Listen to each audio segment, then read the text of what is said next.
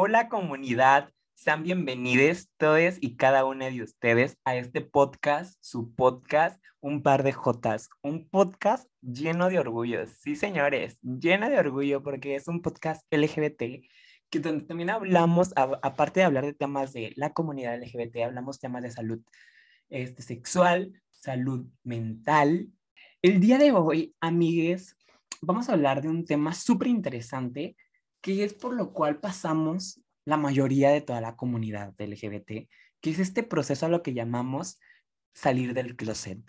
O sea, este tiempo dentro del closet y este tiempo después del closet, cómo se viven estas diferencias, cómo, cómo es cada una de estas experiencias desde el punto de vista de dos personas que pasaron por este proceso, que soy yo y mi invitada al día de hoy, que es una amiga súper estimada que aprecio muchísimo, es una gran persona y es administradora de un club de fandom y es editora de este club también. Y la neta se la rifa en, lo que hace, hace doblajes también, hace su caricatura también. Se la rifa, se la rifa, neta, se la rifa. El día de hoy, amigues, está con nosotros nuestra amiga y estimada Anilu Rangel. ¿Qué onda, amiga? ¿Cómo estás? Hola, soy Anilu Rangel, estoy muy feliz, estoy muy contenta, nerviosa también porque estoy aquí en este programa, un par de jotas, estoy muy feliz, nerviosa porque pues también soy fanática de, este podcast. Este, y nada, pues a darle, como bien dice aquí, pues estamos un par de jotas. y está muy bien, está muy bien. Literalmente, amiga, como dices, somos un par de jotas. Y tenemos una anécdota antes de, antes de empezar con el desarrollo de este capítulo, amigues, es que ya lo habíamos empezado, pero al inteligente de, de mi persona no le puse en grabar la sesión, así que lo tuvimos que empezar de nuevo. Y ya íbamos entrando a, a, al punto del, del tema, ya había hecho una pregunta y mi amiga ya estaba por comentarnos la respuesta y me di cuenta y fue como, ah, ¿qué, qué está pasando? Pero bueno, Hoy, amigues, como les dije al principio de este capítulo, vamos a hablar de nuestras experiencias dentro y después del closet. Eh, amiga, quiero agradecerte por darte el tiempo de estar aquí con nosotros en este, en este podcast. Este va a ser tu espacio, vamos a hablar, quiero que te sientas libre de hablar como tú hables, de decir las groserías que tú quieras, o sea, es un espacio totalmente libre, sin restricciones. Y vamos a darle, amiga. Para empezar, amiga, me gustaría preguntarte, aunque yo ya sé, porque yo estoy contigo en ese proceso, y es lo que me emociona también, pero también para conocerte aún más profundo, tanto yo como tu amigo, como las personas que nos estén escuchando el día de hoy. Me gustaría preguntarte, amiga, ¿cómo fue que, que te diste cuenta de cuál era tu orientación sexual? ¿Y cómo fue este proceso de aceptación? Me gustaría empezar por ahí, que compartiéramos esta experiencia. Primeramente, muchas gracias por haberme invitado, porque como digo, yo también soy fanática de este podcast. Lo sigo también, entonces estoy muy agradecida de que que me gusta mucho lo que pasa aquí. Y lo que pasó hace rato, pues sí, pues también lo, lo agarramos de práctica, ¿no? El que ya hemos empezado otra vez, porque estoy muy nerviosa, pero bueno platicar. No es como de que haya despertado de la noche a la mañana, desperté y dije, ¡ah! Oh no, soy gay. pues no, obviamente no, fue como de que, desde muy chica, la verdad, creo que sexualidad ha pensado desde, los 8 o 9 años, que fue como de que me, me empezaron a llamar la atención más las niñas pero yo creo que es una edad en la que pues apenas estamos, que en lo que a uno no se juntan los niños con las niñas. Es como de que son novias, como la tomaban de burla, lo tomaban de bullying, y fue como de que, no sé, fue mi despertar de, de que me llamó la atención, no sé, una compañera de, del salón, pero no me estaba, estaba en primaria y es como que no sabía, estaba súper confundidísima. Y, no sé, creo que desde ahí empezó, este, cuando, no sé, me, me empezó a llamar la atención como cualquier otra persona pues, normal, que fue todo este proceso. Y creo que cuando realmente me di cuenta de lo que era, o sea, ves la televisión de años anteriores y es como de que la imagen de la persona homosexual era como una caricatura, pero no una caricatura bien, era como algo más este, gracioso, era comedia. Y no había nada de una mujer lesbiana, todo era un hombre gay, es un hombre vestido de rosa, con falda, y que era bastante amanerado de que, uy, sí, y es como de que, ah, es comedia, y es como de que es todo lo que tenía en referencia a lo de la comunidad, y Entonces, ¿qué soy yo? soy un, un homúnculo, no sé realmente qué, qué sea, entonces, este, empecé a investigar en internet, creo que fue ya cuando estaba en primera y secundaria, que fue donde me empezó a llamar más la atención las niñas. Y es como de que fue esa etapa donde yo empecé a verlo más libremente, pero yo no me atrevía a, pues aceptarlo, ¿no? Porque pues lo primero que busqué fue este México gay, algo así, no me acuerdo muy bien, y lo primero que fui fue de que México, eh, primer lugar en Latinoamérica en rechazo a la comunidad, o primer lugar en, no sé, homicidios y todo eso, y dije, ay, no, ¿qué, qué onda? O sea, y me entró un miedo, ya en segundo de secundaria, fue cuando empezó a ver más eso, este, entre pues, los que estábamos ahí, los estudiantes, este, había mucho, muchos chavos, pues que pues salía del clases, ¿no? Normal. De hecho, en segundo año, recuerdo muy bien que mi mejor amigo Roberto, este, salió del closet conmigo y yo de que, pues, normal, ¿no? Es como de que él está llorando, él está chillando, y que es que soy yo. Y yo de que, pues está bien, ¿no? O sea, no tiene nada de malo. Y es como de que llegaba a mi casa y yo decía, ay, o sea, yo también soy así, no, no me atrevo a decirlo todavía. Y fue cuando tuve que hacer como esta tipo doble vida, que pues no sé, con, el, con mis amigos, mi familia me mostraba de una manera y me refugiaba en el internet, porque o sea, quien no este, se metió a un grupo nos decía, gays de todos lados, o no sé, para platicar o para conocer más de esto.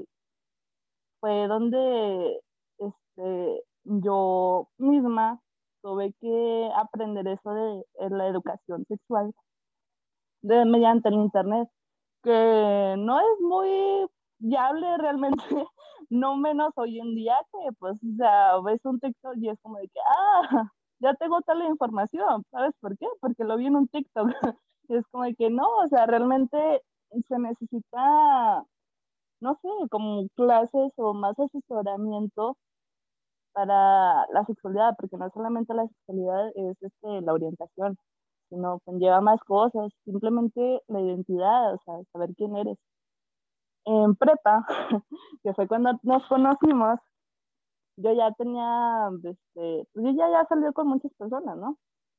Este, que no se ha enamorado a distancia hoy en día y este, pues también físicamente, o sea, tenerlas aquí en la ciudad, salí con muchas personas y no sé, o sea, en prepa, no sé por qué tuve tanto miedo, pero tanto miedo a ser como soy, porque dije, no, o sea, aquí me van a bullear.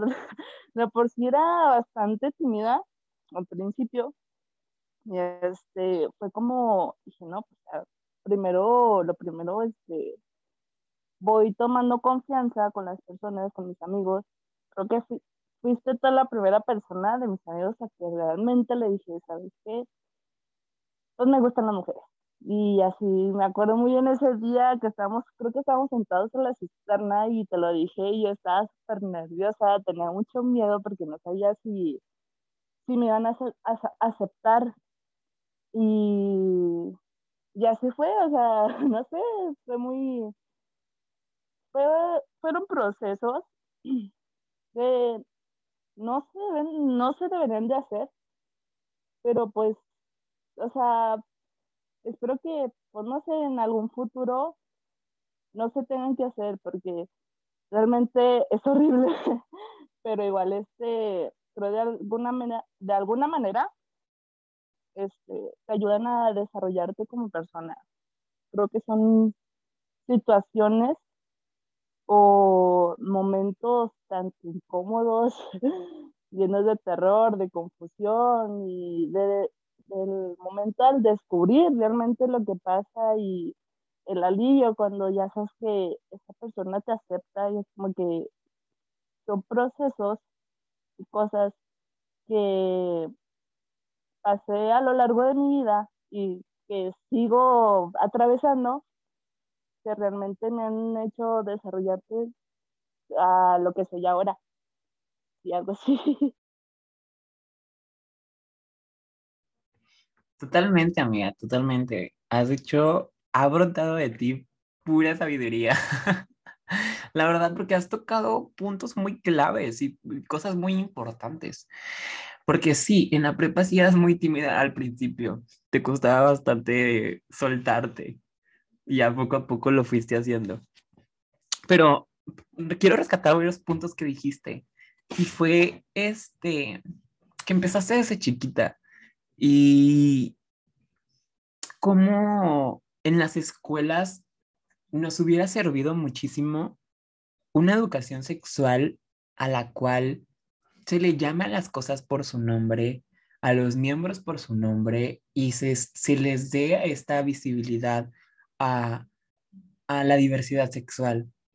Gracias a Dios, al universo, a la vida, a lo que sea que tú creas, este, como sociedad siento que hemos avanzado muchísimo, pero aún nos faltan muchas cosas por mejorar.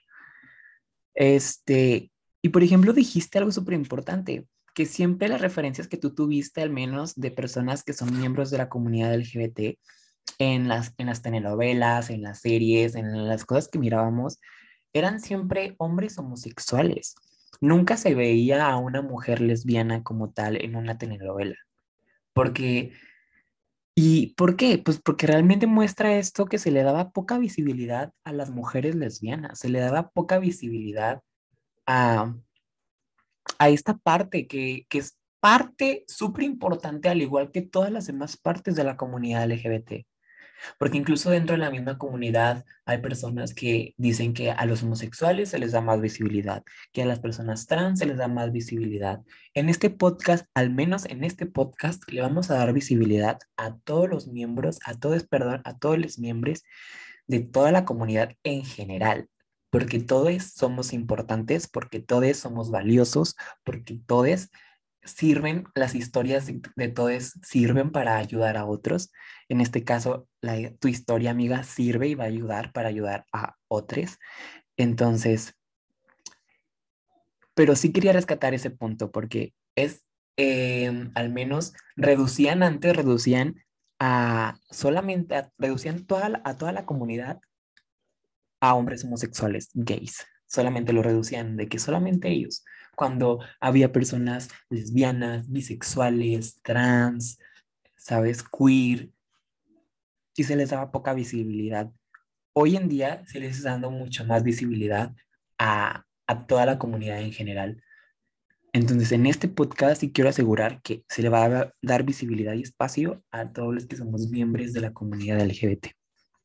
Algo también que mencionaste, amiga, es este miedo que nos infunda a todas las personas que tenemos que pasar por este proceso de salir del closet. Bien dijiste y, y concuerdo contigo a la perfección de es un proceso que no debemos de vivir, porque es un proceso, un proceso muy frustrante, porque te llena de ansiedad, incluso de depresión, de estrés, de que, que cómo lo va a tomar mi familia, cómo lo van a tomar mis amigos, ¿sabes? Y siento que es un, es un proceso que tenemos que erradicar o siento que es necesario que, como tú dijiste, no se debería de hacer, de simplemente llegar a nuestra familia, a nuestros amigos y decir, mira, él, él, ella, ella es la persona que amo. Y ya, o sea, bastaría con eso, ¿sabes? Y también dijiste algo súper importante de empezar una doble vida.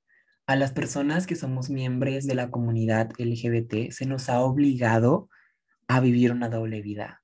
Se nos ha privado de experiencias súper bonitas que pudimos haber vivido en nuestra infancia si desde el primer instante se nos hubiera dado una educación sexual y nos hubieran dado nuestros padres, maestros, este espacio seguro donde podamos ser quien nosotros éramos y la información adecuada, porque siento que nos han robado experiencias muy bonitas que viven las personas heterosexuales. Por ejemplo, la vivencia del primer amor. ¿Sabes? Muchos de las, muchas, perdón, de la comunidad LGBT nos robaron esa experiencia porque, pues porque teníamos esta doble vida, porque a nosotros la persona que queríamos amar y éramos correspondidos tal vez, tuvimos que decirle no a ese amor por estas estructuras sociales, estas formas en las que la sociedad te discrimina, te hace sentir menos, te hace sentir raro, un fenómeno, cuando eres totalmente normal. Pero sí dijiste eso súper importante, amiga, que nos obligan a vivir esta doble vida, al menos a la comunidad LGBT. Nos han obligado a vivir una doble vida. Precisamente por cuidar nuestra vida, nos han obligado a vivir una doble vida, literal. Porque ser miembro de la comunidad LGBT te cuesta la vida, literalmente. Al menos nosotros, mi amiga y yo, hablamos tal vez desde esta postura del privilegio, donde sí hemos tenido experiencia, bueno, al menos yo he tenido experiencias discriminatorias, pero no han llegado al punto de golpearme o matarme. Pero en otros estados, en otros lugares de México, de mi país, me duele decirlo, pero no es un lugar seguro. México no es un lugar seguro para la comunidad LGBT. Porque no sé, no sé si sepas, amiga, pero en estos 25 días del mes de enero del año 2022, ya han asesinado a personas trans, han golpeado a hombres. Lo, simplemente lo que hizo el parque en México Six Flags lo que hizo una señora de agredir a una pareja de lesbianas que se dieron un beso delante de sus hijos.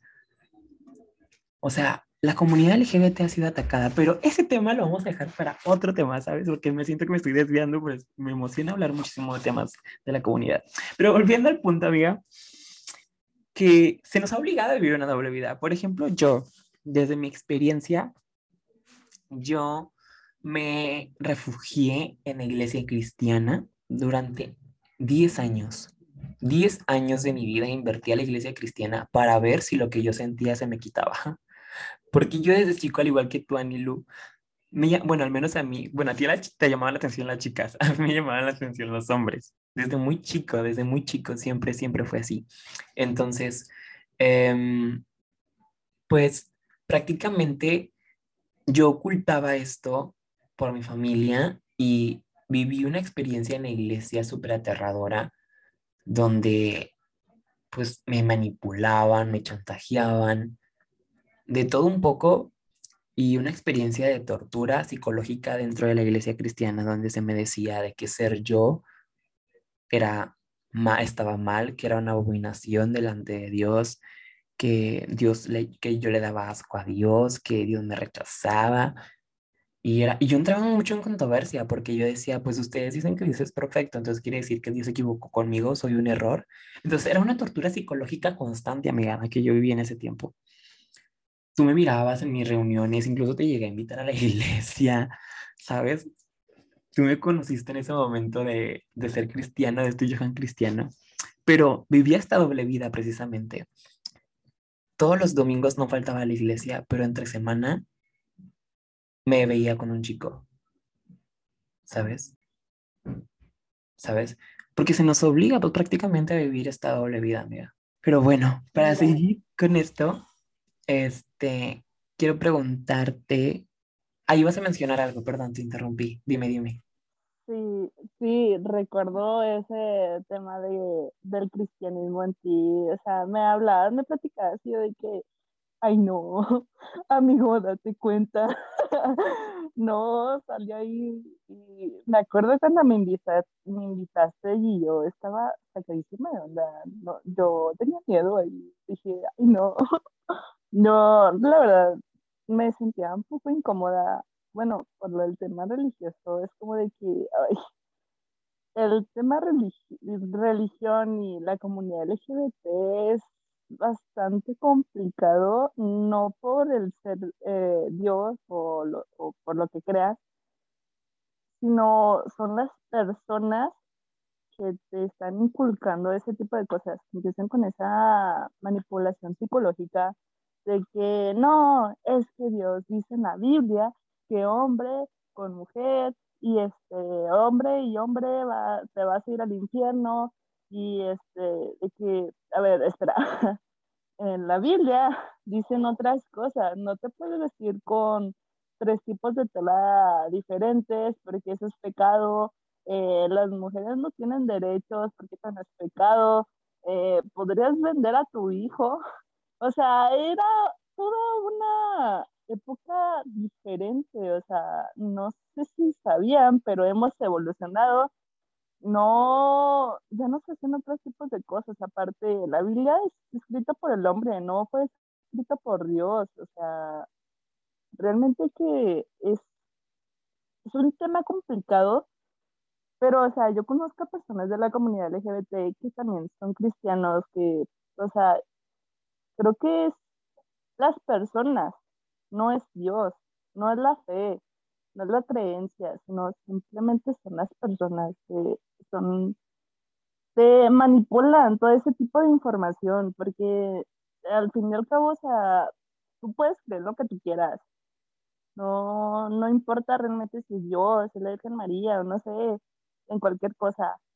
Este, son las, son la, la manipulación que tiene el, el mismo ser humano con todo este tipo de cosas. Y, o sea, mucha comunidad LGBT es religiosa.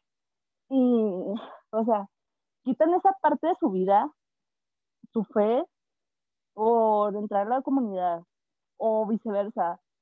Y es como de que, bueno, yo no he tenido esa experiencia, pero sí he visto a varias personas que tienen ese de que o es mi fe o pues mi orientación y eso, o sea, es bastante difícil, supongo que es bastante complicado, porque es una otra, pero veo otras personas que viven felices con las dos, o sea, teniendo su fe ya en la iglesia, o ese tipo de cosas, teniendo su pareja del mismo sexo, o, o que son trans, o bueno, en sí la comunidad LGBT ese tipo de cosas. Totalmente, totalmente, concuerdo contigo y el tema de la religión totalmente es un sistema, pero es, es un tema muy controversial, es un tema muy que se le debe dedicar, siento yo, que otro capítulo donde hablemos de, de, de esto de religión y esa experiencia que vive en la, porque siento que la mayoría de las iglesias está llena de comunidad LGBT, pero que no está reprimida por este sistema religioso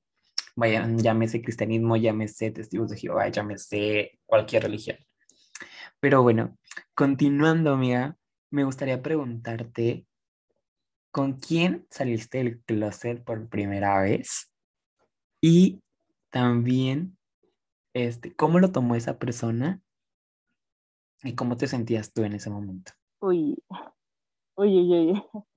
¿Con quién fue la primera vez con quien salí en el Bueno, es que tengo dos respuestas, porque una fue directa, fue por mensaje en Messenger, fue con una prima, con mi prima Sonia, que tú que la conoces. Este, era de madrugada, porque era de esos momentos de que, ay no, o sea, me daba pesar de, de existir en esta crisis existencial, de que, ay no, o sea, es que ocultar esta parte de tu vida, o sea, bueno, una, esta parte de ser tú, es llevar un peso cargando y es como de que llegas al día y es como de que estás agotada, te quita la máscara de, hetero, que, o sea, te quitas tu máscara de hetero y es como de que, estoy bastante cansada de, de este tipo de cosas y, o sea, está en ese punto, en ese mod de, de depresión, de crisis eh, de, bueno, esta crisis, pues. Este... Existencial, amiga, existencial. Exacto. sí, eso, se trabó, se trabó la lengua. Eh, y pues ya le mandé mensaje a mi prima y eran como, digo, que era de madrugada. Y dije, quiero hablar con alguien. Y este, me dijo, ¿qué pasó?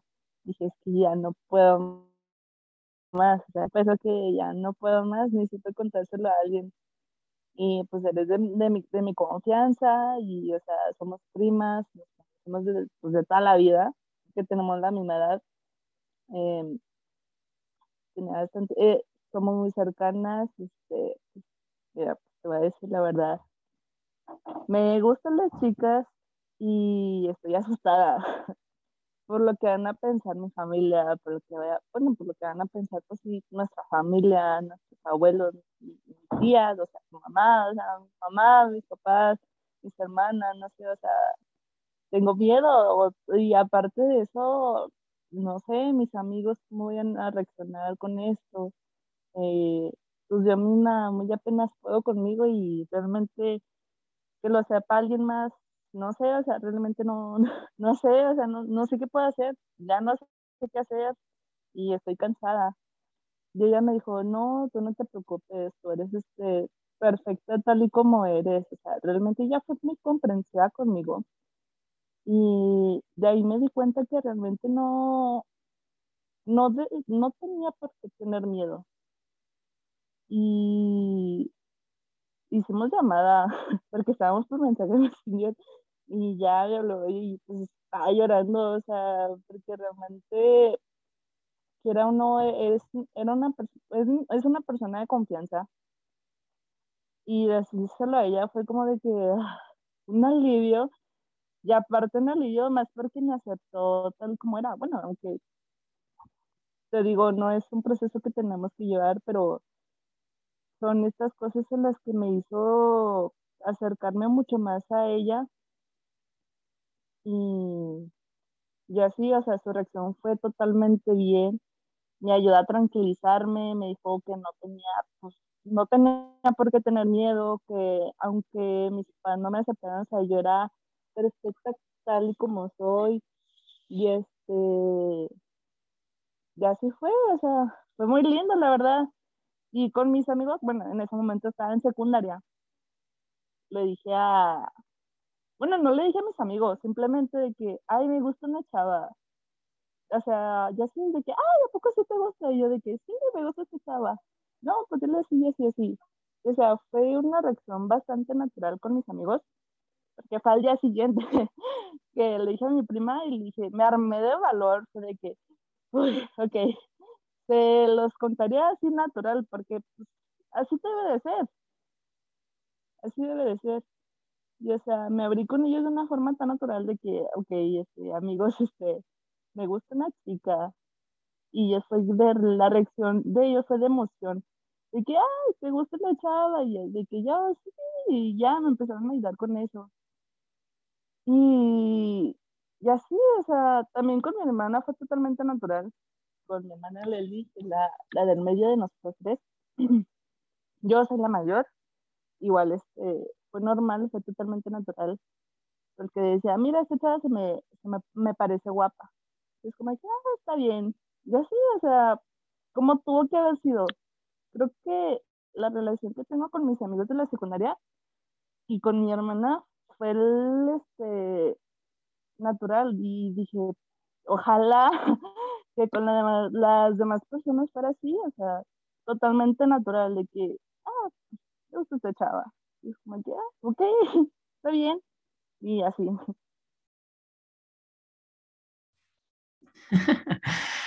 Pues es que prácticamente vivir una doble vida y ocultar quién realmente eres es cansado y sofocante.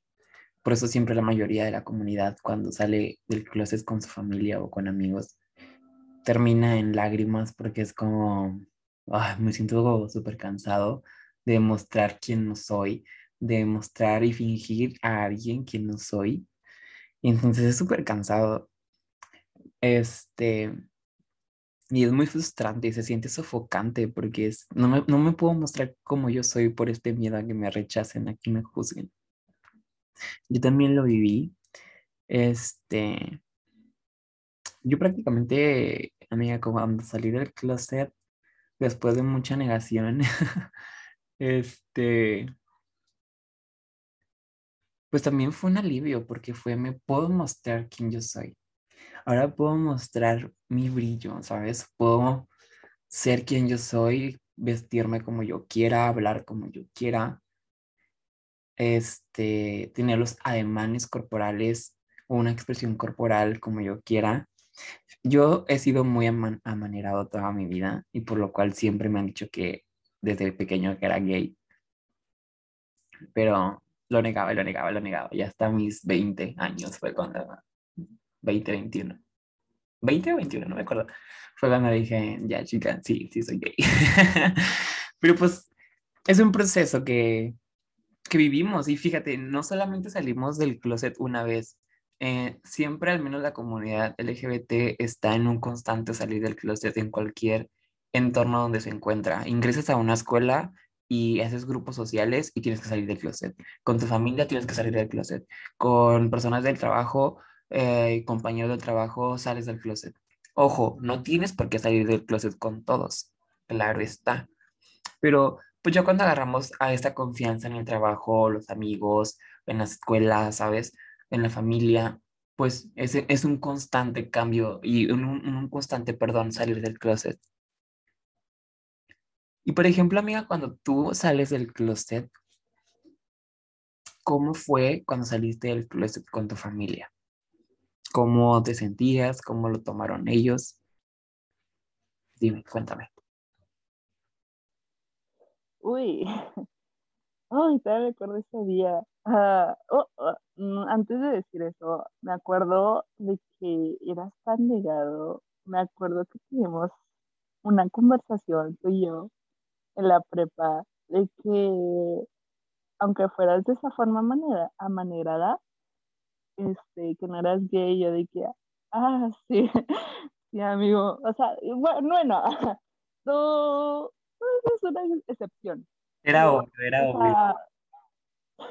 sí, o sea, te digo de que, uh, hola, chico, este, recibo una señal. Pero claro está, ¿eh? hay, que, hay, que, sí, hay que aclarar este punto. Ser un hombre amanerado no te hace gay, porque sí conozco varios hombres heterosexuales que son amanerados. Eh, entonces, cabe recalcar y hay que aclarar que no todos los hombres amanerados son personas gays. Sí, de hecho tuvimos esa conversación de que, o sea, está bien, o sea, que una persona, un hombre sea amanerado, no significa que sea gay, una, una mujer que sea este, bastante, porque hay, hay chavas que toman esta posición este, de ser bastante masculinas, o sea, tampoco significa que sean gays, o sea, que sean caballeros, o ese tipo de cosas tampoco no significa que sean lesbianas. Y tuvimos la conversación y yo de que, eh, o sea, te, voy a decir que sí, o sea, no porque sea manerado significa que seas gay, pero yo decía de que, ay, chico, a mí no me se cuenta. Y después de, unos, de unos meses... La comunidad no reconocemos, ¿no? Tenemos un radar. Ah, el radar gay. Sí, fue así, yo dije, mm, ok, te lo voy a dejar pasar. Luego, después de unos meses me dijiste, ok, amiga, Y yo dije, ah, ya sabía algo así, es como de que, ah, oh, no puede ser, qué sorpresa, no lo esperaba. Pero bueno, ya era tu proceso, obviamente no te iba a decir, ay, a mí no me engañas, tú eres, tú eres gay, a mí no me haces tonta. Es como, es como de que decirte que sí para que tú mismo te das cuenta, aunque tú ya lo sabías, pero eras muy negado. Y yo soy parte de ese proceso tuyo de, de sexualidad y fue como de que, ok, bueno, no le voy a decir nada, que él solito, vámonos, yo no le voy a dar la, la patada, que él solito se la dé. Y fue como de que cuando me dijiste, ok, ya mira, soy yo de que, ¡ah, qué sorpresa, o sea, fingir sorpresa porque ya lo sabía, de que, ah, ok, ok. ya sé, ya sé. Pero amiga, te reíste todo, pero no contestaste mis preguntas. perdón, perdón. Okay. Este, bueno, yo antes estaba en un grupo, como te digo, cuando eres de la comunidad quieres conocer a más gente y estás en este grupo, bueno, más que nada era de, creo que era de series, de 10 LGBT y más que una caricatura, porque en ese momento ya, ya había más visibilidad. Eh, ya había conocido a varias chavas y me contaban sus historias de cómo se lo contaron a sus papás. De que, de que la sacaron de su casa, de que las mandaron a, no sé, a un, este, una iglesia de conversión, de que, que las mandaron al psicólogo, que las mandaron a un pueblito, quién sabe dónde con su tía, que porque no había muchachas, no sé, o sea, ese tipo de cosas, o de que las golpearon, o no sé, o simplemente que la ignoraron y no, no, tú no eres así, y, y yo tenía un chorro de miedo, porque todas las historias que yo escuchaba eran negativas, y yo tenía tanto miedo ese día, bueno, yo tenía unos problemas internos con mis papás, y hablé con una tía para que me ayudara, pues no sé, a hablar con ella. Y llegó el día, este, mi tía no sabía nada, porque me iba a ayudar con estos problemas que tenía con mis papás aparte. Eh, y este, aparte, ya tenía como que unos momentos en el que decía, ok, estoy preparada, lo diré, ya al momento que iba a decir, dije, ay, no, este, una amiga, una amiga que le gusta las chavas. Y después que, o sea, me traspasaba la historia y por otra persona, pero tuve varios momentos en decirle a mis papás de eso, pero no era el momento correcto. Creo que también ese es un punto en el que hay que ver, en el que tú debes estar seguro en el que tú debes estar preparado y buscar el momento. Porque no de que, ay, soy gay, solo voy a decir a mi papá, no. Porque te digo, es una, una construcción, no sé, no sé si se podría decir como una construcción psicológica, prepararte mentalmente a ya contárselo a los demás. Y más que nada, tus papás, como de que te entra un miedo por el rechazo. Entonces, ese día eh, cité a mi tía, mi tía trajo a mi prima, mi prima Sonia, ya le había dicho todo este, todo este rollo, ¿no? Y están mis papás, ya tenemos una charla y ya está muy nerviosa. Y antes de eso había hecho una maleta por si me corrían. y yo la tenía escondida este, afuera de mi casa. Dije, no, pues por si me, por si me llegan a correr para no irme con las manos vacías, ¿no? Porque, bueno, dije, yo voy a prepararme de todo, de todo, de todo, pues, irme a quién sabe dónde, a ver qué onda. Mm, llega mi tía, empezamos a hablar, eh, llega un momento en el que mi prima me mira y me dice, ya dile. Y yo que, ok, respiré, ese momento, estaba llorando. Les digo a mis papás, ¿saben qué? Eh, me gustan las chicas. Y mi tía se quedó en shock, no sabía nada. Y es la que me estaba ayudando a hablar con mis papás. Mi mamá me dijo que ella sabía que, que creo que las mamás tienen este, igual este sexto sentido en el que pues ya saben, ¿no? O sea, te ven y, o sea, dicen, ya saben, o sea, están preparadas, pero pues ellas quieren que tú se los digas. Papá no se lo tomó muy bien, eh, salió a la casa y como que sí, sí se, sí se agüitó, porque pues, no manches, soy la hija mayor, soy su, este, soy su primera hija, y no sé, supongo que como papás, este, se mentalizan, no sé, un futuro, o se mentalizan como es una, y este, entonces como que de todos modos dije, pues ni modo, ya tenemos algo más en común, a nosotros nos gustan las mujeres. No sé, ella fue como de que, ok, ya les dije, y pues se lo tomó muy bien, me dijo que, que así me enterara como tal como era, que ya me, iba a apoyar, mi papá no me hizo nada, ya hasta después de unas semanas empezamos a hablar y pues ahora está muy bien, está muy bien mi familia, mi familia lo sabe, a veces bromeamos con eso, entonces que, pues igual como papás creo que también es como un golpe para ellos, porque pues están educados de una manera diferente, saben una vida diferente.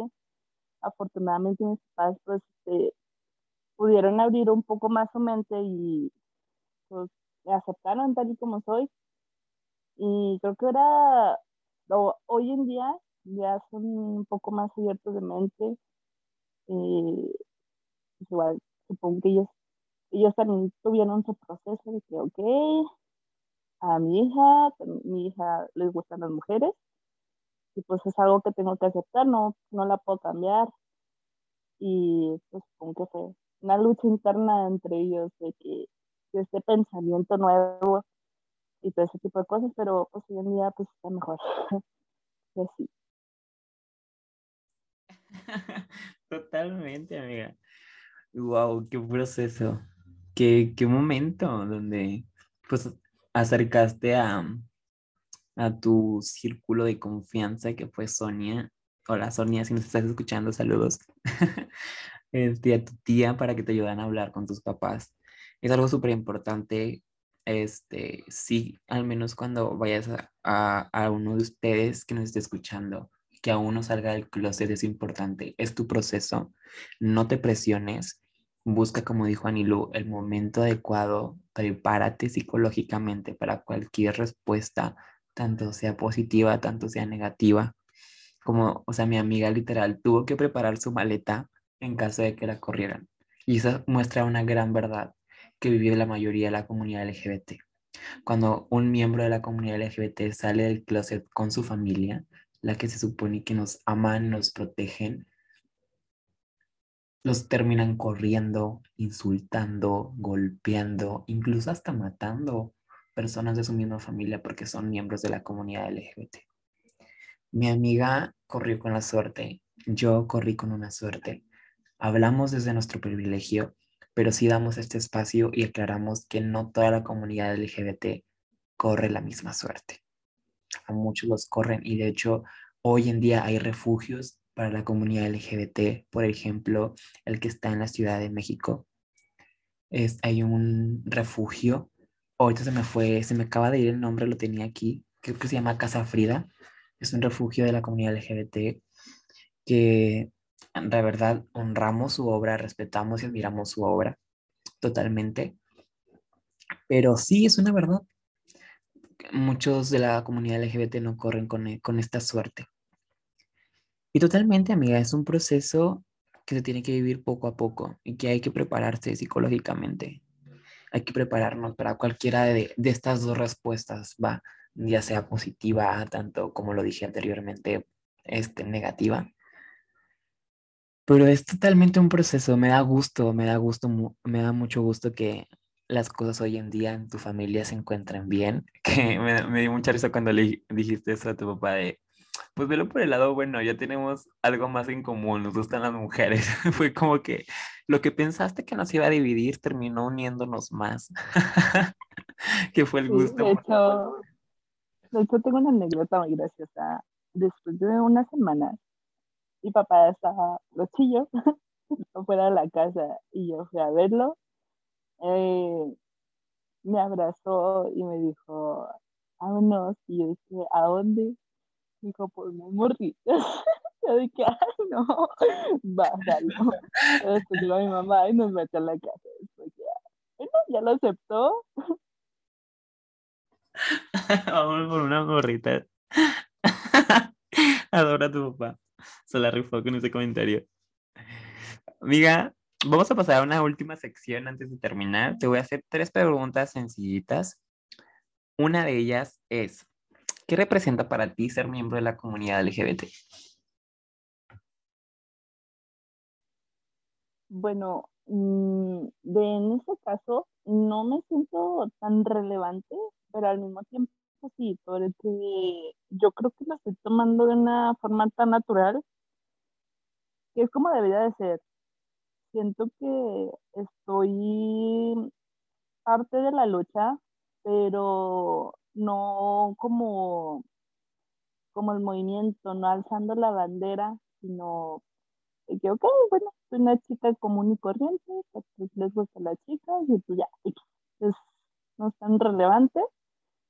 Y pues así me muevo yo, así como, no sé, se podría decir que soy la palabra, soy la palabra de la comunidad, es como de que pues no estoy dentro de los estereotipos, ni, ni este, ni, pues no sé, o sea, digo, es tomarlo de una forma natural, como debería de ser.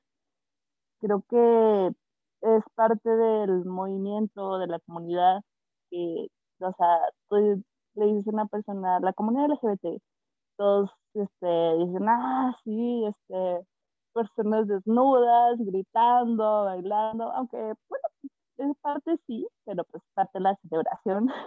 No todos somos así.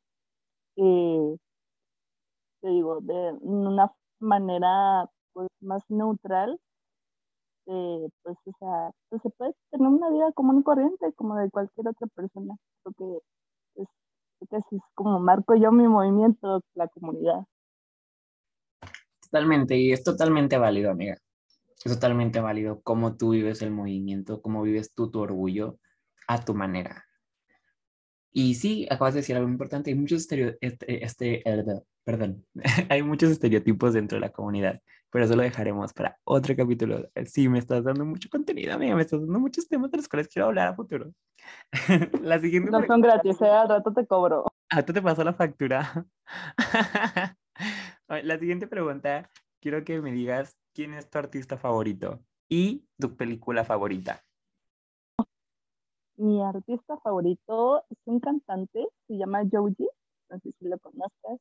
Este, me encanta su música, es este muy, muy profunda, muy trascendental, no sé, me, me gusta mucho la música que produce y creo que también me, identifico un, un, poco con él, porque él también era Pink Guy, que era un youtuber, que pues tenía un humor bastante extraño y ahora es un cantante súper famosísimo, en donde pues nada que ver con lo que era antes, fue un procedimiento también para él y me encanta, me encanta su música, deberían de escucharlo. Eh, mi película favorita, sin duda alguna, Shrek. Y más que nada Shrek 2, porque me sé todos los diálogos. Y sí, me encantó esa película. Shrek es muy buena película. ¿Y tu artista, Georgie? Creo que dijiste Georgie, ¿verdad? Georgie. Ok.